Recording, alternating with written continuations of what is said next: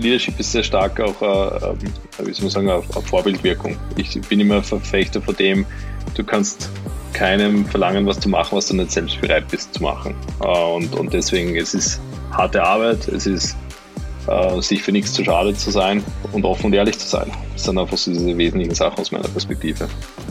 Herzlich willkommen zu einer neuen Ausgabe des Leaders 21 Podcasts. Neue Folge, neuer Gast.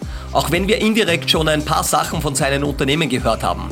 Alex war nicht nur bei Runtastic ein Business Angel, sondern auch einer der ersten drei Sponsoren unseres Leaders 21 Podcast mit seinem sehr erfolgreichen Unternehmen Adverity. Auf den Podcast mit Alex freue ich mich deswegen, weil er quasi bevor er selbst sein ganz großes Unternehmen startete, immer bei einer sehr erfolgreichen Firma schon mitgearbeitet hat aber nicht selber ganz vorne gestanden ist, beziehungsweise nicht der CEO war. Und vielleicht waren ja gerade diese jahrelangen Learnings enorm wichtig, um nun ein derartig erfolgreiches Unternehmen aufzubauen. Als kleiner Disclaimer, wir dürften auch mit Leaders 21 Alex und sein Team im Leadership Consulting begleiten und für uns natürlich mega spannend, dass wir hier ein Scale-Up unterstützen dürfen. Wie er seine Firma heute führt, was seine Learnings der vergangenen Jahre sind, erzählt er uns heute im Podcast. Hallo Alex, herzlich willkommen. Hallo Florian, freut mich, dass ich heute da sein darf. Genau, schön, dass wir das jetzt einmal schaffen. Ähm, wir haben das, glaube ich, jetzt auch den Podcast schon ein paar Mal äh, hin und her verschoben. Da sieht man natürlich auch, was in einem Scale-Up, das in äh, Büros in New York, in London und in Wien hat, ähm, äh, alles passiert.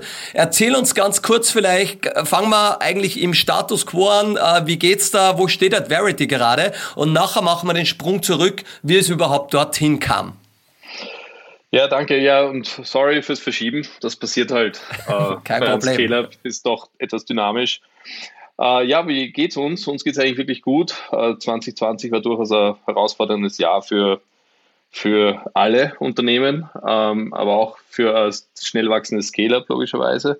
Wir haben Anfang 2020 eine Series C geclosed und haben letztes Jahr remote only, also über Zoom, Videokonferenzen, Interviews, 120 Leute eingestellt, haben quasi unser Team mehr als verdoppelt im 2020 Corona-Jahr. Und das Wachstum ist 2021 so weitergegangen. Und das führt halt zu allen Herausforderungen, äh, Teams zu scalen, Organisationsstruktur zu bauen, quer zwischen USA, Europa, ähm, die verschiedenen Teams zu strukturieren. Und das macht halt das ganze Umfeld so spannend und so interessant, aber auch äh, herausfordernd. Ja, eben. Also 120 Leute remote eingestellt. Wahrscheinlich vorher noch nie einen Remote oder einen und nie remote eingestellt. Ähm, wie geht das eigentlich oder was ist von der Leadership-Perspektive, auf was achtet man da? Weil ich würde jetzt meinen, im, im Gespräch, äh, wo man im Büro gegenüber sitzt, spürt man halt so ein bisschen auch die Emotion, den Menschen, die Kultur irgendwie wichtig. Kann man das über Video eigentlich genauso gut machen oder was sind deine Erfahrungen? Braucht so eine Schleife mehr oder ist vielleicht sogar besser? Naja, zurückblickend hat es eigentlich super funktioniert. Erstens, die, die, die Leute, die jetzt an Bord sind, sind alles super Leute. Und deswegen, der Auswahlprozess hat gut funktioniert. Was eigentlich das Interessante was ich glaube, äh, äh, Gefühl füreinander zu entwickeln, das funktioniert auch über Videokonferenz recht gut. Das mhm. Interessante war aber eher dass die Hesitation und die Angst, die manche Bewerber oder manche Kandidaten hatten, äh, sich auf ein Unternehmen einzulassen, das sie nicht gesehen haben, wo sie nicht im Büro waren, wo sie nicht durch den Gang gegangen sind und so weiter. Also komplett remote onzuboarden und davon auszugehen, dass man vielleicht die Kollegen im nächsten Jahr gar nicht sieht. Das war eigentlich mehr die Herausforderung. Und da braucht es einfach im, im Interviewprozess, äh, wie soll man sagen, eine gute Vermittlung der Kultur. Also die, mehrere Touchpoints, mehrere Touchpoints mit verschiedenen Teammembers und, und einfach zu sehen, was ist, wer ist das Unternehmen, mit dem ich da vielleicht arbeiten werde in die nächsten Jahre. Das ist eigentlich die Herausforderung. So von Arbeitgeberseite, glaube ich, funktioniert der Prozess gut, der ja. Interviewprozess, der Onboarding-Prozess, das Gefühl entwickeln, aber eigentlich geht es darum, den, den Kandidaten äh, ein gutes Gefühl zu geben. Das ist eigentlich die Herausforderung. Mhm. Also du drehst es eigentlich um und sagst die Challenge, also ihr habt den Prozess aufgesetzt, der funktioniert, äh, man akzeptiert das, aber das Wichtige ist eigentlich den neuen Mitarbeiter das Unternehmen zu zeigen, zu vermitteln, die sind richtig da und trotzdem genau. irgendwo ein Teamgefühl zu geben. Ähm, aber ihr habt ja 120 geheiert, das ist euch ja dann anscheinend gut gelungen, sofern die wahrscheinlich auch noch die meisten da sein werden, gehe ich jetzt einfach einmal äh, absolut. Impl absolut implizit davon aus. Ähm, Gibt es ein paar Tricks oder so, die die ihr dann gemacht habt, oder vielleicht für die Hör Zuhörerinnen und Zuhörer, ähm, um, um auch hier regelmäßig dann äh, den physischen Teamaustausch, den es ja nicht gibt, digital zu machen, irgendwie Daily Stand-ups oder irgendwelche Events auch äh, über Video oder so. Was, ich, was ist euch da eingefallen oder was habt ihr da gemacht?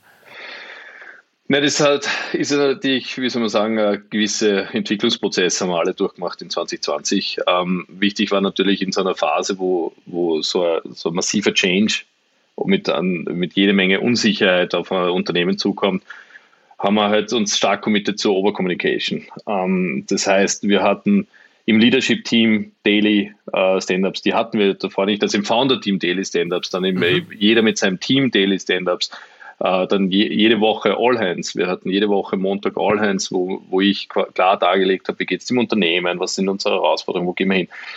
Wir, wir sind jetzt wieder zurück zu Quarterly All Hands und, und Monthly Check-ins. Ähm, aber am Anfang war diese Overcommunication einfach was, was sehr wichtig ist. Die Overcommunication hat dann schon, man hat auch gemerkt, dass sie einfach dann irgendwann Jetzt vielleicht zu viel much. wird. Mhm. Genau. Mhm. Da muss es auch wieder zurücknehmen. Aber es ist schon wichtig, einfach available zu sein, den, äh, da zu sein, als Leadership-Team ja. vorne stehen und, und voll da zu sein und transparent zu sein. Das war eigentlich das Wichtige, was wir 2020, glaube ich, ganz, ganz okay hinbekommen haben, den, einfach dem gesamten Team ein Gefühl zu vermitteln, dass wir gemeinsam durch diese schwierige Zeit gehen was aber dann auch ermöglicht hat, dass, dass du voll virtuell, voll remote gute Kommunikationsstrukturen aufgesetzt hast und gute Leadership-Strukturen.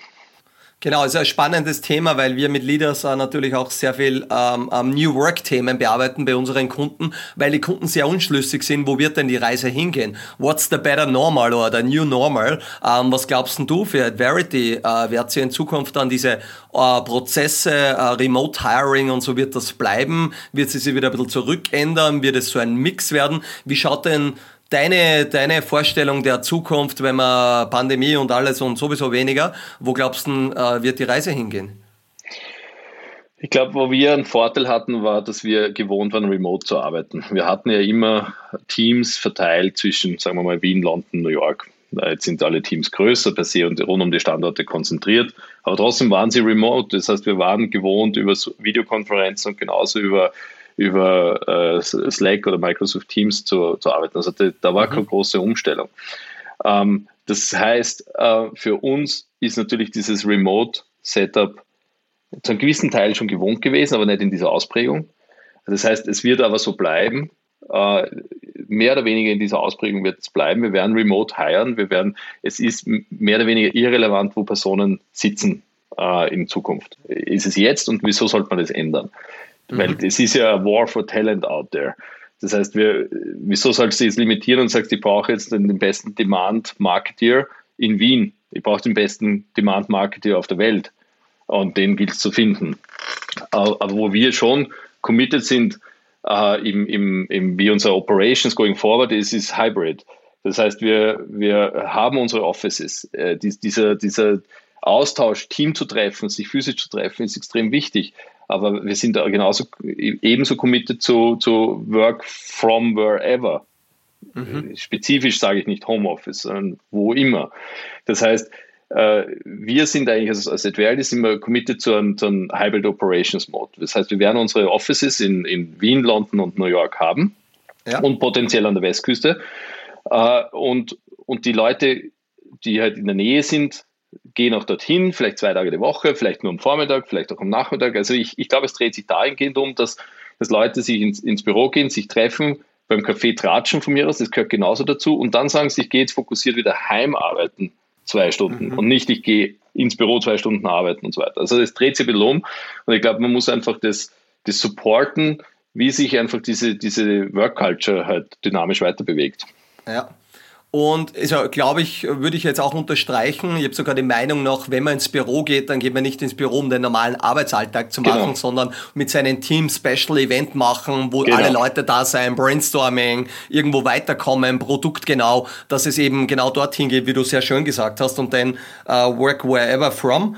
Ähm, war das für dich schwer, das dann auch zu akzeptieren, zu akzeptieren? Ich meine, jetzt warst du remote gewohnt, aber ich nehme an, ähm, oder ich weiß, du bist ja dann doch da und dort im Flieger gesessen, London, New York, weil die wollen natürlich auch den CEO spüren, wollen die Führung oder das Management-Team sehen und spüren. Äh, war das für dich jetzt eine angenehme Umstellung, wo du durchaus die Benefits auch gesehen hast, dass du jetzt äh, äh, mehr von zu Hause oder wie auch immer, mehr bei der Familie oder im, auf jeden Fall nicht so viel im Flieger sein musst.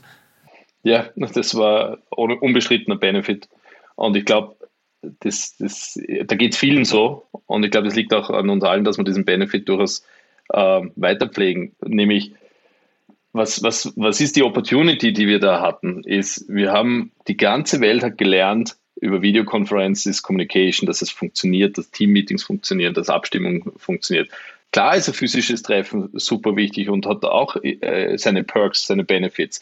Aber beides ist, ist, hat einen, einen, ähnlichen Stellenwert in der Arbeitswelt bekommen. Das heißt, man, das Team zu treffen, äh, ich, ich join jetzt einfach an, an Team-Call äh, als Surprise, nicht mein Team, sondern einen anderen Team-Call und, und frage, wie es geht und so weiter. Das heißt, mhm. ich, ich versuche äh, genauso available zu sein, genauso verfügbar zu sein, als wenn ich äh, die erste Hälfte der Woche nach London fliege und die zweite Hälfte der Woche nach New York fliege, ich kann genauso verfügbar sein. Wir haben eine Open Communication Policy. Ich bin immer im Slack für jeden erreichbar, für jeden Mitarbeiter, mhm. anytime. Und, und das heißt, eigentlich ist diese Availability und, und Gesicht und, und, und uh, Approachability hat nichts damit zu tun, dass ich physisch wohin fliege. Trotzdem jetzt eine spannende Frage, Alex, weil äh, das glaube ich dir alles, aber es ist dann ja trotzdem so, Planst du das auch in deinem Kalender, dass du jetzt einmal vielleicht in dem Meeting dann reingehst? Überraschung für die Mitarbeiter, aber du wirst ja nicht einfach jetzt einmal heute ist jetzt irgendwas Dienstag und jetzt schauen wir mal, wer gerade online ist oder wo gerade telefoniert wird und ich crashe rein, sondern äh, du musst es ja auch strategisch anders planen. Im Office passieren halt Dinge. Du gehst irgendwo vorbei, hast gerade einen freien Slot, redest mit irgendwen. Ähm, das würde ja meinen, natürlich passiert ja das jetzt nicht. Das ist irrsinnig spannend. Naja, wie, richtig. Wie gehst, äh, ja. Good, good point. Also deswegen Hybrid Operations. Ich bin ein mhm. Verfechter vom Büro und ich bin ein Verfechter von Remote, deswegen ich bin ein Verfechter von Hybrid. Ja. Ich, Office ist super. Ich, ich, ich bin jetzt auch immer wieder äh, ein, zwei Tage die Woche, drei Tage die Woche im, im Büro. Äh, und du, du merkst einfach, wie, wie diese, wie du sagst, diese Kommunikation am Gang äh, bei der Kaffeemaschine, diese Watercooler Talks, das ist, das ist super. Du kannst nicht nur über Videokonferenz a great culture bauen.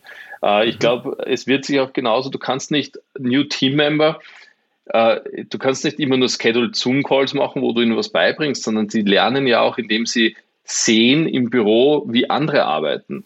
Also mhm. es ist wie ein kleines Kind lernt, es lernt, indem es sieht, wie andere Kinder was machen. Und, und so ist es ja nichts mit, es ist genauso, du, du mimikst, du, du siehst, wie andere sind und so formen sie Kultur in einem Unternehmen. Und deswegen ist diese, diese äh, Team physisch im Austausch zu sein, im Gang, das ist extrem wichtig aus meiner Sicht going forward. Aber eben, ich glaube, wir haben gelernt, dass es auch in einem Mix funktioniert. Genau, da funktionieren muss. Ich nehme an, du wirst noch nicht alle deine neuen Mitarbeiter physisch gesehen haben. Das wird sie noch nicht ausgegangen sein. Ne? Das wird sie wahrscheinlich gar nicht mehr ausgehen. ja, genau, da wird sie wahrscheinlich gar nicht mehr ausgehen. Jetzt muss ich kurz noch einhaken, weil du hast das selber angesprochen. Ihr habt eine Series C geclosed. Ähm, das ist ja auch typischerweise etwas, was ähm, aus meiner Erfahrung ähm, dann auch äh, im realen Austausch passiert. Aber ich nehme an, auch eine Finanzierungsrunde äh, kann man jetzt 100% äh, digital, äh, sage ich jetzt einfach einmal, äh, machen und durchführen. War das so? Äh, in dem Fall war natürlich die, die Anbahnung noch bevor Lockdown war. Mhm. Okay, das war noch das vor heißt, Lockdown. Ja, mhm. also da gab es ein physisches Treffen. Und, aber es geht. Also es, man closed und wie wir auch sehen, äh, links und rechts, ja, du kannst genau. Runden, Riesenrunden, super effizient in äh, Pure Remote close und das ist ja auch super. Das ist auch super, dass es geht und, und also die, der Effizienzgewinn ist, ist unglaublich in dem Sinn. Gebe dir voll recht, ne? und vor allem auch Kosten. Ne? Ich meine, das ist eh Teil der Effizienz. Äh, ist ja auch ein Wahnsinn, was man jetzt manche Unternehmen sehen, was im, im Travel-Budget jetzt auf einmal überbleibt und sich dann äh, ja. hoffentlich positives auf das EBTA oder auf was auch immer auswirkt. Sehr cool, Alex. Bevor wir äh, tiefer reingehen in Adverity und du uns dann nachher mal erzählst, äh, was Adverity überhaupt ist und was ihr überhaupt macht alles, ähm, fangen wir vielleicht ganz vorne an. Ähm, du hast studiert an der Fachhochschule Salzburg. Ähm, wie würdest du dich damals beschreiben? Warst du da mehr so der Techie, äh, der Introvertierte, der Extrovertierte? Welche Art von Person, damit die Zuhörerinnen und Zuhörer ein bisschen ein Gefühl kriegen auch? Ähm, weil oft glaubt man immer, das kann nur der die Firma führen oder man kann nur Unternehmer werden, wenn man dieses Stereotyp verkörpert und ich widerspreche den immer allen, darum gehe ich immer ein bisschen drauf ein. Wie hättest du dich denn selber eingeschätzt äh, während deines Studiums oder vielleicht davor sogar noch? Also äh, gib uns ein bisschen ein, ein Bild von dir. Das ist eine gute Frage. Es ist auch, ist auch ein bisschen schwer von meiner Perspektive einzuschätzen, aber ich würde mal so sagen, ich war jetzt nicht, nicht notwendigerweise introvertiert, sagen wir es so. Ich weiß jetzt nicht, ob ich jetzt der extrovertierteste Typ bin, den es gibt, aber ich, ich würde mir jetzt nicht introvertiert äh, bezeichnen. Mhm. War auch damals schon so. Ich habe immer neben dem Studium auch gearbeitet, ähm, war immer eigentlich für mich äh, relevant, einfach diese Mischung aus beiden zu machen. Äh, einfach auch zu sehen, immer was man machen kann. Hast du ähm, branchenspezifisch gearbeitet, sprich äh, das, was du studiert hast, auch gemacht oder äh, bewusst oder zufällig andere Dinge auch gemacht? Eigentlich ein bisschen anders. Ich habe hab eigentlich Betriebswirtschaft mit, mit einem Software-Engineering-Bereich äh, ähm, studiert. Ähm, so kann man es beschreiben. Und, mhm. und habe eigentlich dann bei Webagenturen damals einfach, so Internetagenturen gearbeitet. Somit das mhm. war ein bisschen so, so eine Mischung. Aber eigentlich hat mich das Studium dann recht gut eigentlich sagen wir so, durchaus in die Richtung gelenkt, zu sagen, äh, Technologie, äh, Internettechnologie damals sehr, sehr schön genannt, das einfach weiter zu verfolgen. Also das Studium war schon sehr prägend in die Richtung, dann irgendwann auch eine, eine unternehmerische Laufbahn einzuschlagen. Mhm. Habt ihr im Studium schon irgendwas von Unternehmertum, war das bei euch äh, äh, verankert, weil eben Betriebswirtschaft so ein großes Thema war? Weil äh, war ja bei mir bei meinen Tech-Studien und so absolut nicht verankert im ersten. Ähm, oder wo ist dein Unternehmertum-Gedanke herkommen? Kann das, resultiert das schon aus der Kindheit heraus oder war das schon immer irgendwas Spannendes für dich oder wie, wie kam es dazu, so zu denken? Das war dann eigentlich, also im Studium war voll unter, da war Entrepreneurship, Innovation, äh, alles Mögliche, aber das war alles theoretisch. Das war wirklich eigentlich Jahre später und auch heute noch kommt man dann drauf, okay, in dem Studium war das und das und tatsächlich ist es relevant. aber aber äh, die, die, dieses selber Unternehmer zu werden, hat sich dann einfach über die Jahre ergeben. Es hat sich dann ergeben, dadurch ganz normal Produkt, Projektmanagement, äh, Job in einer Messaging Company gemacht.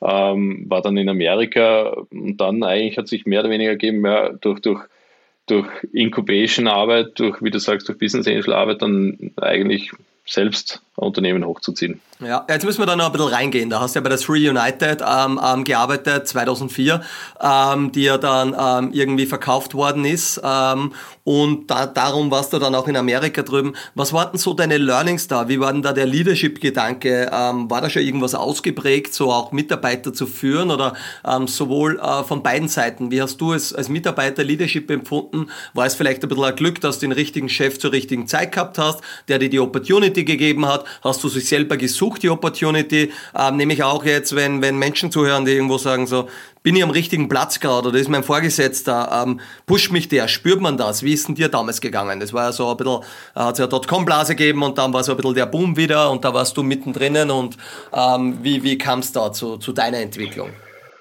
Ja, ist eigentlich auch eine ganz interessante Live-Learning gewesen. Bei, bei 3 United, wie du sagst, war ich Produktprojektmanager. Es waren so Messaging-Projekte, große Kunden, AT&T in Amerika und so weiter. Und dann sind wir eben äh, damals gekauft worden. Und da hat die, die VeriSign, die US Corporation, mehrere Unternehmen gekauft. Und eigentlich hat sich dann die Opportunity ergeben, einen globalen Produktbereich äh, zu übernehmen, aus Boston heraus. Das heißt, plötzlich, äh, ich, keine Ahnung, wie alt ich damals war, vielleicht 25, 26, 27, irgendwas, plötzlich hat sich die Opportunity ergeben, eigentlich einen, einen globalen Produktbereich zu übernehmen und zu leiten. Das heißt, es hat sich dann äh, sehr schnell äh, internationale Rolle daraus ergeben.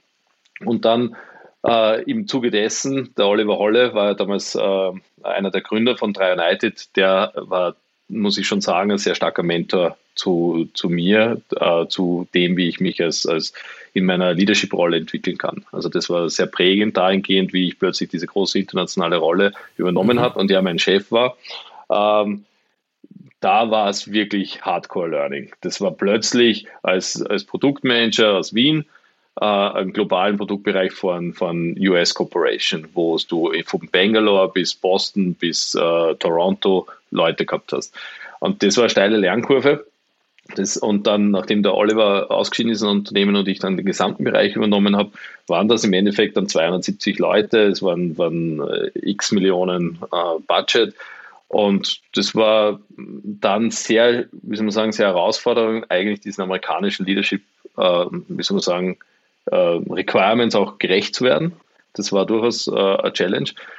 Wobei ich dann aber eben sehr schnell realisiert habe, dieses US Corporation ist jetzt nicht notwendigerweise damals at the time äh, in dem Alter der richtige Step gewesen. Ich wollte eigentlich äh, ich wollte eigentlich damals dann eigene Sachen machen. Und das war eigentlich so diese, diese, diese Entscheidung zu sagen, okay, ich, ich gehe aus der US Corporation raus, Ende 2008 und, und gehe wieder zurück nach, nach Wien und, und, und wir, wir versuchen da eigene Sachen zu machen. Also es war bewusst Okay, aber das hast du schon gespürt, dass du sagst, ja. da, da, war ich jetzt nicht okay. Jetzt hast du trotzdem von mir nichts, dir nichts äh, auf, auf 250, 270 Menschen geführt in verschiedenen, ähm, ähm, ich sage mal, geografischen, die Amerika ist ja nicht so klein, ne, äh, von allen möglichen Seiten und natürlich auch in einer Sprache, also da bist du nicht uh, Native English. Uh, was waren so die größten Challenges zu der Zeit? War das, dass man einen 27-Jährigen abnimmt, dass der jetzt das leitet? Oder war da der Zugang ein sehr guter? War Kommunikation der Key to Success? Was wären da so deine drei bis fünf Takeaways?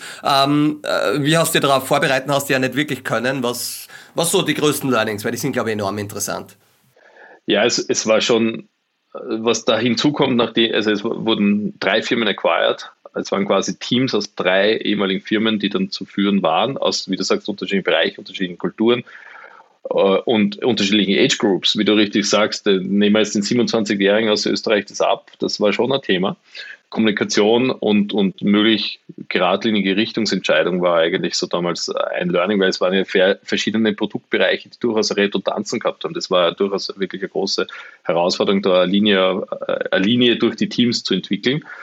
Ähm, was dann aber noch hinzukommen ist, ist dann plötzlich der Divestiture-Prozess, wo plötzlich dann der amerikanische Konzern sagt, okay, ein Teil davon soll verkauft werden und du musst das auch wieder managen in dem Team. Und, und das, in all Fairness, wahrscheinlich war es nicht die großartigste Leadership-Leistung at the time. Ah, das, mhm. das, das, das, wird auch so war gewesen mehr sein. Execution. Es war Execution, es war Maintain von Status Quo, weil es ist ja ein großer Unterschied, ob du ein Scale-Up baust und, und und stetige Innovation und stetige äh, vorwärtsgerichtete äh, Execution machst und Growth oder ob du in einem Unternehmen mehr oder weniger einen Status quo maintainst. Das ist ein riesiger Unterschied in der Herausforderung aus meiner heutigen Perspektive. Ja, sehr, sehr spannend, ne? vor allem dann in der Zeit, aber dann trotzdem selber zu erkennen, okay, ich will jetzt wieder zurück nach Österreich. Es ging zurück nach Österreich, äh, wie ging es weiter? War dann eigentlich Cubo, war das jetzt die, die erste Selbstgründung ähm, ja, es war damals, wir haben äh, mit Oliver Holle haben wir verschiedene Sachen äh, ähm, ausprobiert, äh, M&E-Projekte und, und der Martin Bruntaler, der heute CTO bei der Adverity ist, äh, mit dem haben wir dann gemeinsam äh, Cuvo, was ein Price Comparison Browser Extension war, als Idee geboren, das er dann äh, federführend geleitet hat als solches. Ähm, ich war ähm, am Anfang dabei und habe mich dann aber entschieden, quasi bei der i5 Invest Incubation-Projekte äh, vorwärts mhm. zu treiben. Ähm, Q hat dann der, der Bruno weitergemacht und haben es dann aber, das ist ja auch eine interessante Entstehungsgeschichte, dann am Ende des Tages wieder mit der Vorgesellschaft von NetVerity gemerged und, und später dann an Heise Media bzw. Geizhals verkauft. Also, da hast du, ich meine, das ist jetzt eine Frage, die ist interessant, weil du hast dann natürlich mit Kaufen, Verkaufen immer wieder Kontakt gehabt. Hast du damals, wie die Street United ähm, äh, verkauft worden ist, schon verstanden, was es heißt, das Unternehmen zu verkaufen? Warst du da irgendwo ein bisschen eingebunden oder hast du es irgendwie, ähm, weil man muss ja auch einmal lernen, in diesem Prozess anzugehen, wie raised man Geld, warum verkauft man Unternehmen? Ähm, und Oliver Holle war schon äh, Gast in unserem Podcast, auch als kle kleine Side Note für alle Zuhörerinnen und Zuhörer. Äh, gerne nachwachen, war extrem spannend. Aber äh, hat dir das interessiert schon immer oder war das einfach, ist das irgendwie gekommen dann? Interessiert hat mich immer damals bei 3 United, war ich mehr oder weniger nur dann in der, in der Final Due Diligence involviert, einfach aus, aus dem Produktbereich heraus. Aber, aber dann einfach das, das Umfeld, viel, man wird geprägt durchs Umfeld. Ich meine, im mhm. Umfeld vom Oliver, im Umfeld vom, vom Markus Wagner, äh, da, da hat sich damals extrem viel getan in dem Bereich und dadurch äh, bewegt sich das einfach dann logischerweise in die Richtung. Ja, logisch. man muss mir auch miterzählen, äh, Oliver Holle, Markus Wagner haben sicherlich die österreichische Startup- oder Investorenszene damals mitgeprägt ähm, mit ihren Unternehmen, ähm, ähm, der Merger, i5 Invest und so weiter. Ähm, Gab es ja dann auch erste Berührungspunkte einmal zu uns, so haben wir uns ja auch kennengelernt, fairerweise, und du warst ja dann Business Angel bei, bei Runtastic auch. Ähm, und bist dann dort gewesen, eigentlich fünf Jahre Managing Partner im Investment- und Investmentkomitee von der i5 Invest. Was habt ihr dort gemacht? Dort habt ihr wirklich äh, klassische äh, Finanzierungsrunden gemacht oder ähm, geholfen, Unternehmen zu exiten? Äh, was, was war da so in die fünf Jahre? Was ist passiert und was sind so die Learnings? Was wir damals eigentlich gemacht haben, ist wirklich einen strukturierten Inkubationsprozess. Wir haben uns äh, neben, neben ähm, kleineren Investments war eigentlich so der Hauptschwerpunkt, dass wir uns tatsächlich hingesetzt haben und ganz strukturiert durchüberlegt haben, welche Startup-Ideen kann man generieren. Das heißt, da, haben wir riesige Mindmaps entwickelt, wo wir gesagt haben, okay, was, was braucht die Welt? Was, was löst Probleme? Ja was ist ein neuer Markt oder was, was kann man, damals war auch recht populär, Copycats zu machen. Was kann man, was kann man kopieren und schnell machen? Also das waren mhm. sehr strukturierte Prozesse, wo es dann gegangen ist, okay, ein Team aufzustellen, eine Finanzierung aufzustellen und diese Unternehmen einfach zu pushen. Und das war eigentlich so diese, diese Haupttätigkeit in der i5 Invest. Und, und daraus haben sich auch ein paar echt coole, spannende Projekte entwickelt. Aber was dort für mich einfach so das Learning war, diese, Incubation, diese, diese, wie soll man sagen, diese Structured Incubation, man, man hat halt, wie soll man sagen, man, man, man hat halt sehr viele Projekte. Und, und das ist zwar spannend, aber am Ende des Tages äh, war für mich auch dann wieder der Punkt, fokussiert ein Projekt. Genau, machen du bist ja dann nicht operativ Scale. dabei, ne? Genau, Sondern du hilfst das eine, äh, damit es losgeht, damit es losstartet, alles aufsetzen und dann gehst du aber wieder ins nächste rein, ne? Also das genau. ist da quasi immer ein bisschen abgegangen, dann auch wirklich daran irgendwo zu arbeiten. Für das hast du es aber trotzdem relativ lange gemacht, muss man jetzt fairerweise sagen, oder? Naja, ich bin dann, da gibt es ein Overlap im, im, im Timeline. Äh, mhm. Wir haben dann sehr, sobald einmal die Expired, ähm, das ist die Vorgesellschaft von der Adverity, äh, gemacht und war aber dann noch Managing Partner bzw. Beirat von der F5 Invest parallel eine Zeit lang. Mhm. Haben aber schon quasi ähm, ab 2015 äh, an der Adverity gearbeitet. Genau, und jetzt machen wir, jetzt machen wir den, den Connex zu Adverity. Was war, also auf der einen Seite musst du uns unbedingt das Produkt jetzt einmal erklären, sozusagen pitchen, und auf der anderen Seite du kamst ja jetzt stark von so einem Inkubationsprozess und Dinge, die die Welt braucht und so. Seid es bei der Adspired respektive Adverity dann auch so angegangen oder wie kam es dazu? Oder hast du selber gesagt, ich nehme das Zepter jetzt selber in die Hand? Ich glaube, das ist ganz wichtig zu hören. Ähm, wie wird man jetzt oder wie, wie wird man jetzt der Official Founder einer, einer Firma, die dann richtig groß wird? Was waren da so die, die anderen oder die vielleicht nicht normalen Vorgehensweisen?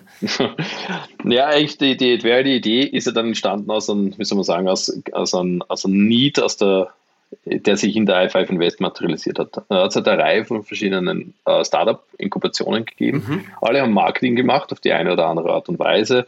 Äh, die, das eine hat dann TV-Advertising, für Digital Advertising gemacht und so weiter. Und plötzlich realisierst du, dass die Marketing-Teams im Trüben fischen. Du, du realisierst, dass die Marketing-Teams in Excel-Spreadsheets und PowerPoint versuchen, äh, Sinn aus den Marketing-Unit Economics zu ziehen. Und das war eigentlich so dieser Anstoß, wo man sagt, das Problem, das wird nicht kleiner. Das, da hat es keine mhm. Technologieplattform gegeben. Die, die, die Marketingleute kopieren aus Google AdWords und aus, aus TV-Reports irgendwelche Zahlen und versuchen dann einen Report zu machen und wahrscheinlich haben sie einen Copy-Paste-Fehler drin gemacht und einen Formelfehler. Also es ist ja unmöglich daraus zu wissen, wie, wie entwickelt sich Kohorten, wie entwickelt sich Retention, wie sind meine Customer mhm. Acquisition Costs und Vor allem, so du kannst A mit B nicht vergleichen, weil du Äpfel mit genau. Birnen vergleichen würdest. Und Firma genau. C macht es wieder ganz anders, weil die sagen, meine Customer Lifetime Value Formel ist sowieso anders oder die Metriken oder die nehme ich whatever, ja. Mhm. Genau, einfach in Wahrheit ist es ist, ist in dem Sinn Excel und PowerPoint der Datentod. Da passiert ja. nichts, da ist no value add als solches. Und, und äh, die Konklusion war, dieses Problem wird nur größer. Es wird immer mehr Advertising-Plattformen geben, es wird immer mehr den Need geben, datengetrieben Entscheidungen zu treffen. Die Marketingorganisation hat die meisten externen Plattformen, wo Daten entstehen, wo, wo Spends gemanagt werden, wo äh, Effizienzen relevant sind und so weiter. Und das war eigentlich so dieser Anstoß, wo man sagen, hey, es braucht eigentlich eine Technologieplattform, die, die es den Marketingorganisationen ermöglicht, einfach mit den Daten zu arbeiten, einfach alle Daten zu beziehen und aus den Daten einfach Insights zu generieren und Actions abzuleiten. Das war jetzt so, in, in, das ist eigentlich nach wie vor fünf, sechs Jahre später die Core Proposition. Wir at Verity machen es einfach den technischen als, als auch den Non-Technical, den Marketing-Business-User einfach mit Daten zu arbeiten, alle Daten zu haben und Daten auszuwerten und Insights zu generieren. Mhm, das heißt für mich jetzt, ich bin ein Startup, ich bin ein großes Unternehmen, ich glaube ja von Unilever, SAP, aber auch Startups, Scale-Ups, ähm, nutzen Adverity, die sagen, okay, wir geben auf Facebook, Performance Marketing, Instagram, Snapchat, machen aber noch TV-Werbung, was auch immer. Die Daten kommen ja in verschiedensten Formen, von verschiedenen Schnittstellen daher. Ihr sammelt diese Daten, normalisiert diese Daten, bringt sie in ein strukturiertes Format und baut dann Dashboards und Auswertungsmöglichkeiten dazu. Einmal so genau. für, für den Laien übersetzt. Genau. Mhm. Und ja, hast du das jetzt erkannt bei der i5 Invest? Ich verstehe, der Need war da von verschiedenen Unternehmen. Hast mit ein paar Freunden darüber gesprochen und dann hat man gesagt, okay, sowas würden wir doch brauchen. Äh, warum bauen wir das nicht einfach selber? Oder wie war da die Herangehensweise? Ja, genau so eigentlich. Dann haben wir mit verschiedenen Agenturen gesprochen, mit, mit verschiedenen Werbern gesprochen und, und haben eigentlich festgestellt, da gibt es da gibt's keine Technologieplattform als solches. Da gibt's kein, der, der Need ist da und jeder ist zufrieden mit dem Status Quo eigentlich. Und der Status Quo war ja Excel Reports, PowerPoint und so weiter. Und, und dann haben wir gesagt, okay, es braucht eine Technologieplattform. Das, äh, das Thema Data Integration war damals einfach nicht präsent. Wir haben gesagt, es fangen wir mal an, dass wir eine Plattform haben, wo wir hunderte APIs connecten, wo die Daten reinfließen, wie du schön zusammengefasst hast. Und das war auch damals so, ja, das, braucht man das eigentlich? Und natürlich sind wir am Anfang bei der Gründung und bei der, bei der Idee und beim Pitchen und beim Entwickeln immer vor dieser Frage von außen gestanden, ja, braucht man das eigentlich? Und dann immer, was ist, wenn Google das macht und so weiter. Da kommen immer diese typischen Fragen, mhm. die natürlich ja. dich als Entrepreneur immer eigentlich challengen und, und eigentlich musst du daran festhalten, an dem, was glaubst. Du musst daran festhalten und sagen, sicher braucht es es. Äh, es wird es brauchen, auch wenn man es jetzt noch nicht erkennt. Und dann Jahre später hat sich das einfach voll gedreht vom Zuerst haben wir den ganzen Markt immer erklären müssen, ja, das brauchst du, brauchst ja, du musst ja alle Daten haben, um auszuwerten und so weiter. Also, und plötzlich haben alle Unternehmen dann vor zwei, drei Jahren erkannt, du brauchst eine Data Ownership Strategy. Du brauchst alle Daten in-house, du mhm. musst datengetrieben agieren. Plötzlich ist das Thema, äh, äh, wie soll man sagen, in den Markt durchgedrungen und, und, und hat unser Wachstum dann extrem beschleunigt. Jedes Unternehmen aktuell weiß, es braucht eine Technologie, um all diese Daten zu integrieren und auszuwerten. Ja. Je, jeder CMO weiß es heute. Hm, vielleicht bevor wir dorthin gehen, Alex, und dann noch ein bisschen tiefer gehen. Aber jetzt, okay, Idee erkannt, Need erkannt. Wie geben wir es an? Hast du dann gesagt, okay, jetzt suche ich mir mal drei, zwei Co-Founder ähm, und jetzt äh, raisen wir da Geld? Ähm, oder wie, wie ist der Prozess? Weil der ist enorm spannend. Ähm, und äh, genau, wie hast du die Leute gefunden und wie ist man dann das, hat man dann ein MVP gebaut, hat man gesagt, the first 1000 Customers, let's get Feedback oder wie war euer Zugang? Den muss man noch ein bisschen, ein bisschen besser schildern. Ja, unser Zugang war da ein bisschen speziell in dem Sinn. wir, Immer gut. ja, wir haben ja die Cuvo noch gehabt, nicht zu vergessen. Mhm. Ähm, und wir haben dann die Cuvo und die Adspired damals gemerged. Ähm, und, und die Cuvo hat hat gut Revenue erzeugt und wir haben quasi die Anfangszeit der Adveria, die Plattformentwicklung über den Revenue der Q finanziert. finanziert. Mhm. Das heißt, wir haben äh, uns so gesehen die Business Angel Startrunde aus dem heraus äh, gemacht, haben selbst ein bisschen Geld reingelegt und ja, haben natürlich das Team aufgestellt. Wir haben der, der, der Andi Glenze ist damals äh, in der Vorgesellschaft äh, schon aktiv gewesen. Er kommt von der Agenturseite. Also wir haben quasi im, im Founder-Team quer durch das gesamte Knowledge gehabt, das wir braucht haben. Wir haben quasi die, die Sales-Seite gehabt, wir haben die Technologie-Seite mit dem Martin Bruntaler gehabt. Äh, ich habe mich mehr oder weniger um den Rest gekümmert in dem Sinn und haben halt sehr schnell versucht, einfach, wie du sagst, MVP zu bauen, einfach eine Plattform äh, zu, zu developen in möglichst kurzer Zeit, die man Kunden zeigen kann, die man testen Was kann. Was ist eine kurze Zeit, Alex? Mhm. Ehrlich gesagt weiß ich gar nicht mehr, wann wir dann das erste Mal zum Kunden gegangen sind, aber es war schon Hardcore-MVP. Also der Andi Glenz erzählt heute noch von, von Excel-Spreadsheet importieren, äh, bis, bis spät nachts irgendwelche Reports zu basteln ja. um quasi die, die, die Proposition zeigen zu können. Herzeigen zu können, ja. Ja, mhm. um, um möglichst schnell Feedback zu kriegen. Also, Fake weil, it till you make it, ein, ein, ein bisschen sozusagen. Ne? Äh, nicht nur ein bisschen, ja. Also okay, die Anfangszeit ein bisschen mehr. Mhm. Ja, ja, ja, ja. Die Anfangszeit war herausfordernd, aber es ist eben notwendig, früh Feedback zu kriegen. Also aus unserer Sicht mhm. ist das genau der Punkt, du musst das, du musst das Produkt schnell dem Ideal Customer zeigen. Also du musst mhm. schon sehr genau auswählen, wer ist der Ideal Customer, sonst kriegst du einen mhm. Haufen schlechtes Feedback. Schlechtes du Feedback, für, ja. Mhm. Du musst für dich schon wissen, wer ist dieses Ideal Customer Profile, das durchaus repeatable ist Und das musst du versuchen, mit der Proposition, die das Produkt hat, schneller mal abzutesten und da das Feedback einzuholen. Und, und da war eigentlich auch so, äh, rausgegangen sind wir sehr stark mit der Reporting und Visualization Seite. Und es hat sich sehr schnell dieser Need gezeigt, dass das sehr viel Demand auf der Data Integration Seite ist und so weiter. Und so hat sich das eigentlich dann vorwärts gesponnen. Und, und ja, wie soll man sagen, MVP ist nach wie vor ein wichtiges Thema, egal wie groß du bist. Du musst halt, klar, werden deine Product Release Cycles professioneller, aber du musst trotzdem schauen, dass du schnell Feedback auf, auf, auf deine neuen Features kriegst und Feedback einsammelst. Und würdest du meinen, ihr wart dann sicherlich sehr produktfokussiert und seid dann äh, äh, gut und schnell gewachsen. Äh, ab wann habt ihr überlegt, okay, jetzt müssen wir, um ein bisschen auf das Leadership-Thema natürlich auch zu kommen, äh, Strukturen reinbringen. Du hast jetzt natürlich die Basics schon alles einmal gesehen. Wie baut man Organigramm? Wo braucht man welche Leute? Ihr habt alle Erfahrung gehabt, äh, sowohl der Martin, der, der Andreas und du ähm, in den verschiedensten Bereichen. Also ich sage jetzt einfach mal Technology, du sehr breit, äh, der Andreas sehr auf der Werbeseite. Ähm, dass, dass man schnell verstanden hat, äh, so bauen wir die Company auf, so wollen wir wachsen. Oder oder äh, ja, und, und wo, wo sind eigentlich da die großen Learnings dann gewesen?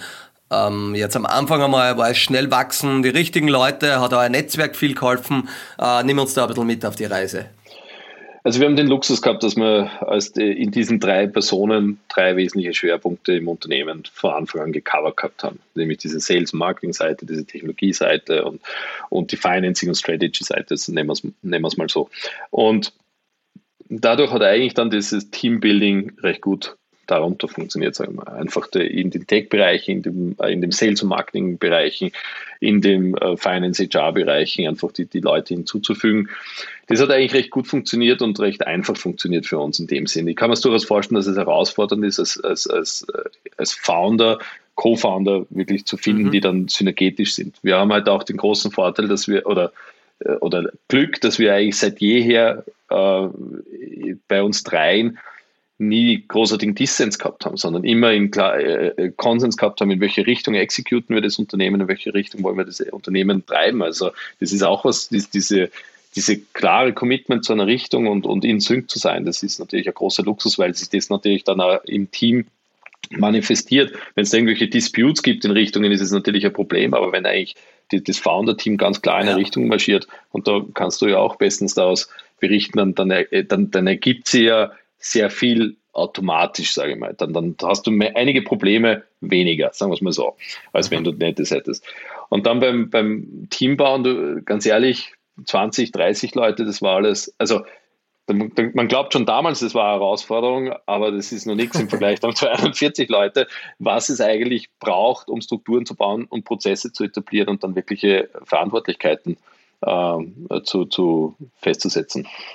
Ab wann würdest du meinen? Jetzt sagst 20, 30 Leute, das handelt man im Vorbeigehen, weil dort geht man ein bisschen Mittagessen, man sieht die alle, man kennt die, man, man kennt deren Namen, man weiß, was die alle ungefähr machen.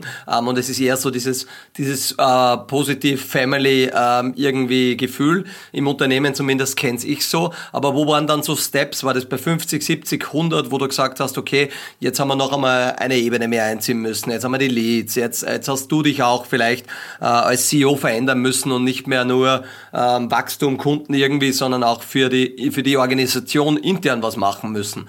Wo war, hast du da irgendwie so Punkte oder Geschichten, wo du sagst, da hast du gemerkt, jetzt muss sich was ändern?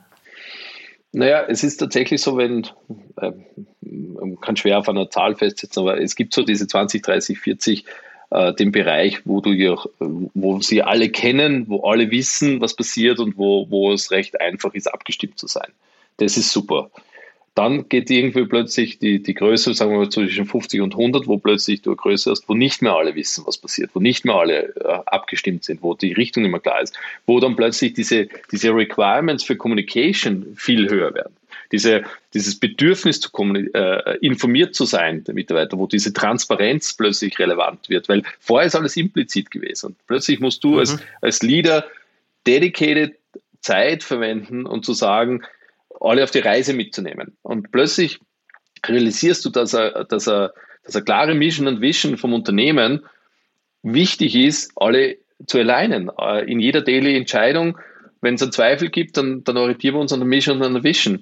bei, bei 20, 30 Leute denkst du, wozu brauche ich das? Aber dann wird dir plötzlich klar bei 100 Leute, dass es relevant ist, weil du einfach, weil sonst nicht mehr alle synchronisiert sind am Ende des Tages. Und, und ich beschreibe immer so Unternehmen als, als, äh, als synchronisierte Wellen.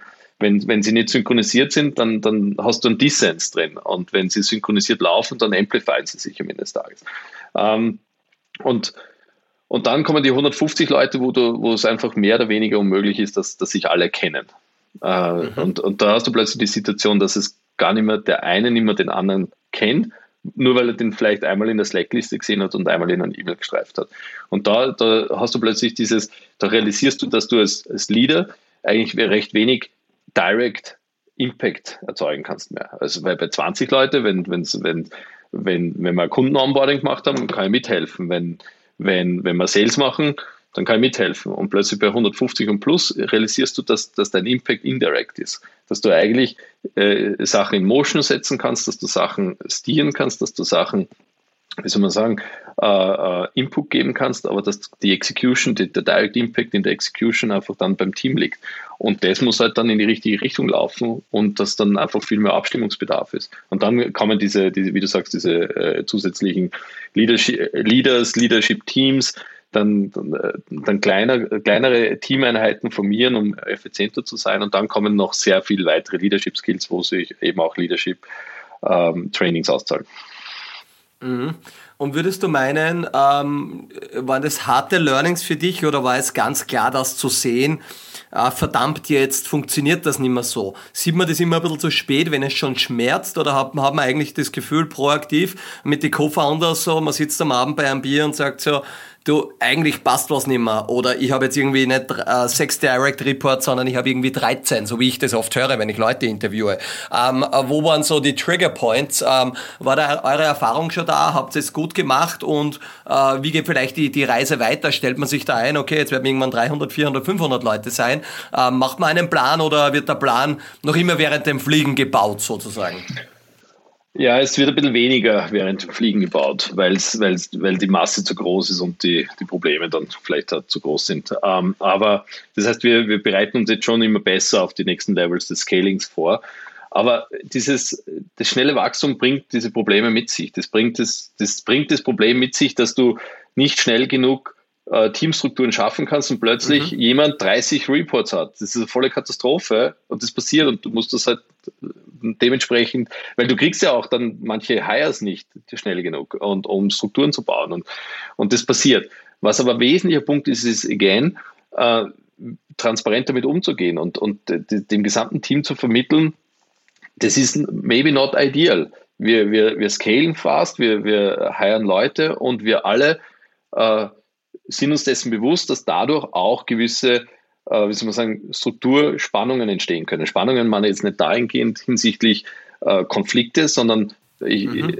äh, äh, habe ich eine architektonische Struktur baut und lege doppelt so viel Gewicht drauf, dann erzeugt Spannungen. Dann, dann, dann ächzt das Gebälk ja, ja. sozusagen. Mhm. Und das tut halt, wenn ich, wenn ich 150 Leute habe und 150 äh, weitere Mitarbeiter einstelle, dann wird dies, werden die Strukturen gewisse Zeit leiden darunter, bis das Unternehmen dieses Wachstum wieder verdaut hat und wieder im nächsten Level sich wiederfindet.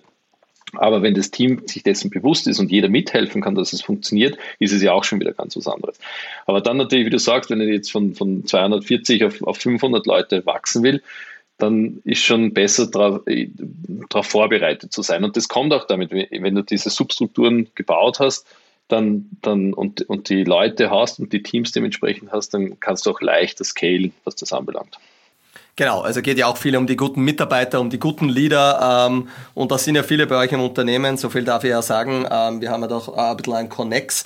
Ähm, jetzt ist die Frage, Alex, jetzt hast du ein Unternehmen da gestartet vor wenigen Jahren, ähm, wo man meistens dann selber nicht denkt, dass man in x Jahre weiter irgendwie 240 Mitarbeiter und potenziell noch viele, viele, viele mehr leitet, also eine internationale erfolgreiches Scale-Up, äh, das in Europa wirklich äh, äh seinesgleichen sucht. Ähm, wie geht man damit um? Ähm, ist es für dich so, ja, war eh klar, dass das so wird, war absolut nicht klar. Ja, es ist passiert gerade. Ähm, die Arbeit wird ja nicht weniger werden bei dir. Wo, wie denkst du weiter? Planst du die nächsten drei Jahre als Leader, als CEO? Kann man das? Tut man das? Ähm, ähm, wie wie, wie geht's dann da momentan? Oder wie, wie ist denn deine, deine Vision, wenn man das so nehmen, nehmen darf?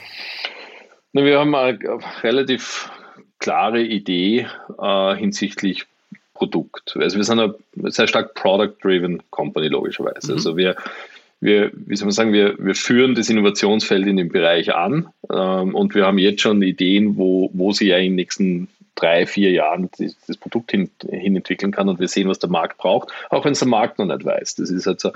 Und, und entsprechend dem setzen wir heute schon Dinge in, in Motion. Die, die machen vielleicht nicht immer die meisten Sinn, aber wir, wir testen auch immer wieder Sachen aus. Und, und ja, also heute 240 Leute, vielleicht nächstes Jahr 340 Leute. Äh, am Ende des Tages die Arbeit aus meiner persönlichen Erfahrung ist immer gleich viel äh, solches. Also es ist, sie ändert sich, sie ändert sich im Scope, sie ändert sich in der, in der, in der Size, die Finanzierungsrunden werden vielleicht größer, aber am Ende des Tages ist, ist es immer ähm, vom, vom, Typus, also ist, der Typus verändert sich auch, aber, aber die, die Menge bleibt relativ konstant. Mhm. Wie viel arbeitet denn ein CEO von einer Firma mit 240 potenziell dann stark wachsenden Unternehmen? Also sprich du. Ausreichend. Aus, ausreichend. Also, also Nein, kann, ja. Mit 40-Stunden-Job nicht ausgehen, aber es müssen auch nicht immer 80 bis 100 sein, oder? Also genau. so erwachsen oder? Nein, es muss es eben auch nicht sein. Wir sind schon auch äh, Verfechter von dem, dass alles eine gute Balance haben muss, weil es bringt ja auch nichts. Also das kannst du ja nicht ruinieren. Klar habe ich Wochen, die sind, die sind Horror, aber dann habe ich auch wieder Wochen, die sind normal.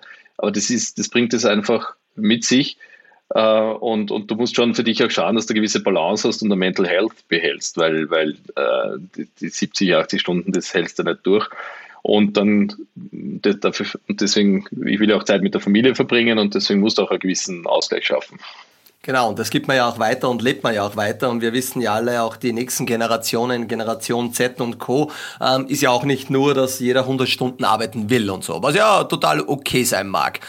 Ähm, vielleicht, Alex, also danke einmal für die ganze Reise jetzt und äh, gerne einmal an die äh, Zuhörerinnen und Zuhörer nach dem Podcast auf AdVerity schauen. Vielleicht braucht auch euer Unternehmen hier noch Unterstützung.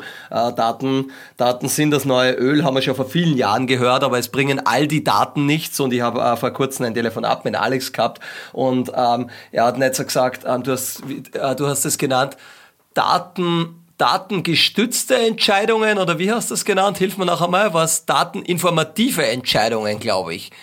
Naja, im Englisch sagt jeder Data-Driven Decisions, also datengestützt ja, sind. Ja. ja, aber du hast irgendwas anderes gesagt, oder? Nicht Data-Driven Decision, oder? Bin ich, bin ich, es war irgendwie so, auf jeden Fall äh, schon Datenunterstützer, aber ein bisschen anders. Na, vielleicht fällt es mir noch ein, dann komme ich nochmal auf das zurück, oder wenn es dir dir einfällt. Vielleicht war das ein bisschen anders. Zum Thema Leadership. Ich habe immer so abschließend, wo wir noch über ein paar oder einige Leadership-Fragen drüber gehen, weil das einmal äh, auch im Wesen dieses Podcasts äh, sehr wichtig ist. Was versteht denn der Alexander Igelsböck unter Leadership, wenn ich dich ganz so salopp fragen würde? Oder frage? Um, ähm, ja, ich glaube, es ist, Leadership ist sehr stark auch, äh, wie soll man sagen, eine Vorbildwirkung. Ich bin immer Verfechter von dem, du kannst keinem verlangen, was zu machen, was du nicht selbst bereit bist zu machen. Äh, und, und deswegen, es ist harte Arbeit, es ist äh, sich für nichts zu schade zu sein und, und, und äh, wie soll man sagen, und offen und ehrlich zu sein. Das sind einfach so diese wesentlichen Sachen aus meiner Perspektive. Mhm. Ähm, wo siehst du, glaubst die Veränderung im Leadership jetzt ähm, durch Remote-Arbeiten, durch die nächste Generation und so? Nimmst du da eine Veränderung wahr? Ähm, und wenn ja, wie, wie schauen die aus? Na, Remote ist, äh, macht es nicht einfacher, weil man einfach nicht, nicht wie, wie wir schon vorher festgestellt haben, einfach im Büro äh, präsent und Leader sein kann, sondern du musst einfach aktiv eine Rolle einnehmen. Das macht es eigentlich ein bisschen als mehr Herausforderung, weil in dem Moment, wo du nicht in einem Call bist, bist du nicht präsent. Mhm. Das ist durchaus ein, ein, Thema. Und dann ist es schon, ähm, äh, es ist mehr und mehr als Unternehmer und als Unternehmen und als Mitarbeiter ist es relevant, äh, purpose-driven zu sein. Also warum, warum mache ich das eigentlich? Und und das zu beantworten und zu sagen, warum gibt es Adverity? Und, und, und, und, und wir als Unternehmen und als Team haben auch eine gewisse Responsibility, äh, äh, das, das sind heute Themen, die sind wichtig. Wir als, wir als, wir als Adverity haben jetzt gerade eingeführt, äh, dass jeder Mitarbeiter zwei zusätzliche Tage paid off kriegt für Corporate Social Responsibility Projects. Das heißt, wir als Unternehmen fanden und supporten quasi Social Responsibility Projekte, indem wir äh, die Mitarbeiter encouragen und ihnen dafür freigeben, dass sie diese Projekte unterstützen.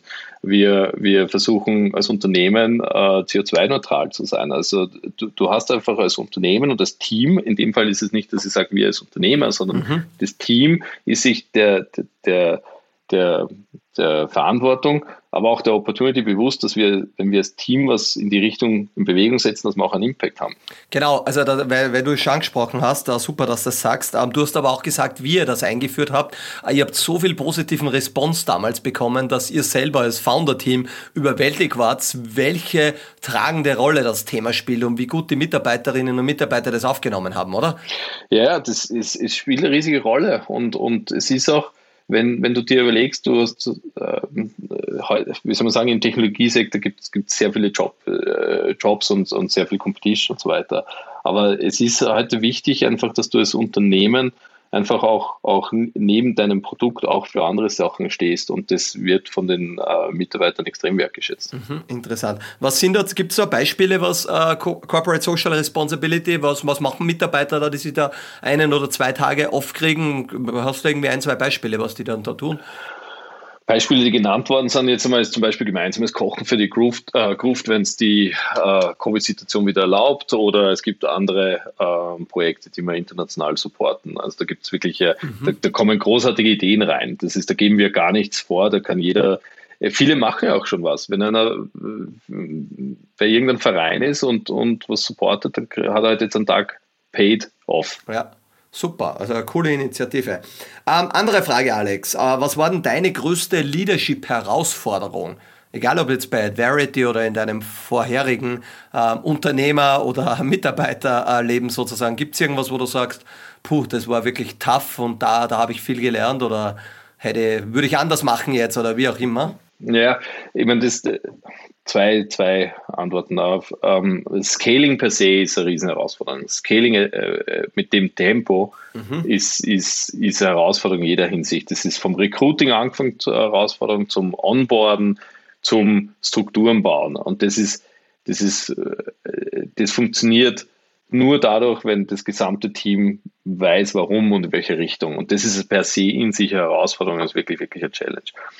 Und und das, das, das große Learning, eigentlich, das ich schon von, von Verizon weg ähm, getroffen habe, war Entscheidungen ähm, zu treffen äh, und, und zu exekuten. Also du hast nicht immer mhm. no hesitation. Du hast nicht immer alle, alle Daten bereit, um objektiv darstellbar die beste Entscheidung treffen zu können. Du musst oft dein Bauchgefühl vertrauen und hast vielleicht nur 10% der Daten, die du gern hättest, um eine äh, Entscheidung zu treffen, aber triff die Entscheidung, triff die Entscheidung fast und execute und musst du jetzt einmal ja. per se vor dir selbst verteidigen können und move on. Mhm. Äh, weil anders kann es das Tempo ja nicht gehen. Logisch, logisch. Also das haben, hören wir auch immer wieder. Ähm, Entscheidungen treffen wahrscheinlich eine der wichtigsten Leadership-Eigenschaften äh, ja, und Fähigkeiten. Klingt so einfach, klingt, ist es aber nicht. Ne? Genau, klingt so trivial, aber das ist durchaus ähm, das größte Learning. Genau, und viele sind ja nicht revidierbar und wahrscheinlich, wenn man als Leader vielleicht äh, Dutzende, Hunderte Entscheidungen oft täglich trifft, werden nicht alle richtig sein, aber gut, dass sie das getroffen werden bei manchen. Genau. Guter das ist Punkt. der Punkt. Eine Entscheidung, die falsch ist, ist immer besser als eine Entscheidung, die nicht getroffen ist. Genau, genau. Das nehmen wir, nehmen wir sich auf alle Fälle mit. Äh, wird auch in die Shownotes reinkommen, habe ich einmal auf alle Fälle äh, schon definiert hier. Alex, würde es, ähm, äh, wir haben immer für unsere äh, Zuhörerinnen und Zuhörer auch ein paar Buchtipps. Ähm, du hast jetzt einige Bücher sicherlich auch in deinem Leben verschlungen, aber gibt es irgendwie so entweder ein aktuelles oder eines, das war irgendwie prägend ähm, oder das hat dir irrsinnig Spaß gemacht. Gibt es irgendwas, was du uns mitgeben kannst? Um, ähm, es gibt für diesen Bereich natürlich viele, viele Bücher.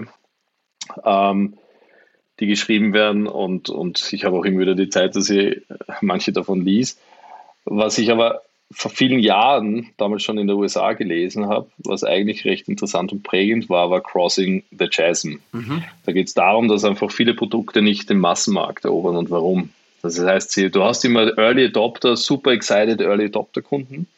Das ist fair enough, aber um wirklich Erfolge zu haben, musst du den Massenmarkt bedienen. Und das ist eigentlich ein interessantes Buch, weil es eigentlich, glaube ich, auch viele Startup-Probleme beschreibt, dass du Early Success hast, aber diesen dann zu scalen ist dann oft die Herausforderung. Mhm. Spannend, werden wir in die Shownotes verlinken. Gibt es ein Gadget, Alex, so unter 100 Euro in der Gegend von 100 Euro, was du die letzten zwölf Monate gekauft hast? Ähm, oder es kann von einer Subscription, von einem Service, kann irgendein Produkt sein, was irgendwie dein Leben gut positiv verändert hat? Ja, Deskmount für die Webcam. Ein Deskmount für die Webcam, das heißt, den man oben am Bildschirm da drauf gibt. Ja, ja und ich kann es auch immer wegklappen und so weiter. Ah, okay, okay. Der, die ich jetzt nicht in Verwendung habe, weil es im Büro steht. Ah, okay, okay. Ein Deskmount für die Webcam, ja. Ich glaube generell, also jetzt muss ich kurz da einhaken, dass die, die Menschen sehr unterschätzen, für Remote Work und so, sich ein gutes Mikrofon zu leisten, gescheite Kopfhörer, gute Kamera, wir sitzen stundenlang davor. Wird wahrscheinlich auch ein Thema werden, das Unternehmen dann in Zukunft betrifft. Äh, wie starte ich meine Mitarbeiter überhaupt aus, damit sie gutes Remote Work, Absolut. wie du es genannt hast, wo auch immer sie das machen, machen können. Ne? Absolut, das, man glaubt, genau, das, es ist ganz mhm. interessant, Presentation Trainings und so weiter. Heute musst du ja auch da, wie soll man sagen, daran denken, dass du auch gut präsentierst online. Das heißt, gutes Mikrofon, Kamera und Licht. Am Ende des Tages äh, macht das dann auch wieder ein Competitive Difference aus. Ganz, ganz sicher, ja. Ist ein, ein ganz guter Punkt und glaube ich auch, dass den viele noch gar nicht so wirklich wahrnehmen. Gut, würdest du einen Tipp an dein 18-jähriges Ich, an den jungen Alex, der immer noch jung ist, aber damals noch Danke. jünger war, geben können? Welcher Tipp werden das? Uh, keine Tipps für einen 18-jährigen Alex. Keine Tipps für das 18-jährige Ich. Ist ja umso schöner, somit war ja alles richtig in deiner Reise. Ähm, da kommen wir, sind wir eigentlich auch schon ähm, am Ende des Podcasts und ich glaube, wenn ich eines so mitnehmen kann, Alex, was enorm spannend war, äh, das hast du wahrscheinlich äh, bewusst und teilweise auch unbewusst ein paar Mal erwähnt, so zusammenfassend. Das war das ganze Thema ähm, Kommunikation, interne Kommunikation, Overcommunication hast du es genannt in Zeiten wie diesen ähm, und wahrscheinlich auch in Zeiten des Wachstums. Es kommen neue Mitarbeiter rein, die haben das noch nie gehört. Ne? Ähm, und da muss man so ein Gefühl entwickeln und das nehme ich mal als ein so ein Takeaway von diesem Podcast mit, was ich in meinen letzten äh, vielen Podcasts so noch nie gehört habe, was ich aber unbedingt unterstreiche, weil ich sage auch immer, ähm, man kann kann eigentlich nicht, nicht, nicht kommunizieren, hat Watzlawick gesagt, aber es geht eigentlich auch um nicht genug kommunizieren und äh, repeat it again and again, äh, so blöd es oft klingen mag und selber kommt man sich schon dumm vor, wenn man das 15. Mal das Gleiche erzählt. Aber es ist wahrscheinlich ein ganz wichtiges Thema im Unternehmen. Ja, eigentlich, ähm, was darf ich noch sagen? Feedback natürlich gerne immer an podcast at leaders21.com. Bitte auch unbedingt at Verity einmal äh, abchecken, ausschauen. Auf eurer Unternehmenswebseite kann man irrsinnig easy ein kostenloses Demo anfordern. Äh, letzte Worte übergebe ich an dich. Alex, gibt's noch was zum Sagen? Sehr gerne. Ansonsten danke von meiner Seite und äh, bitte Alex. Ja, danke Florian nochmal. Äh, es macht immer wieder Spaß eigentlich über die Themen zu reflektieren, weil weil man eigentlich auch daran drüber nachdenkt, über die Historie und über das, den, den Status quo. Das macht eigentlich immer wieder Spaß. Und ja, zum Kommunikationsthema, es ist, es ist, ähm, es ist Arbeit, es ist Herausforderung. Und natürlich auch für, für vielleicht, wie du sagst, wiederholt man sich oft und, und die länger Mitarbeiter dabei haben schon öfter gehört, aber der Neue hat es noch nie gehört. Und deswegen ist es eigentlich vielleicht mit einer hohen Cadence, ist es deswegen wichtig, auch weil die neuen Mitarbeiter, die jedes Monat dazukommen, sonst drei Monate nichts gehört haben. Und das ist halt die Herausforderung, dass du eigentlich so viele unterschiedliche Wissensstände hast im Unternehmen und die halt zu alleine, das ist eigentlich die Herausforderung. Aber ansonsten vielen Dank for having me. Ja, danke, dass du da warst. Gut, dann beenden wir das. Ciao, ciao.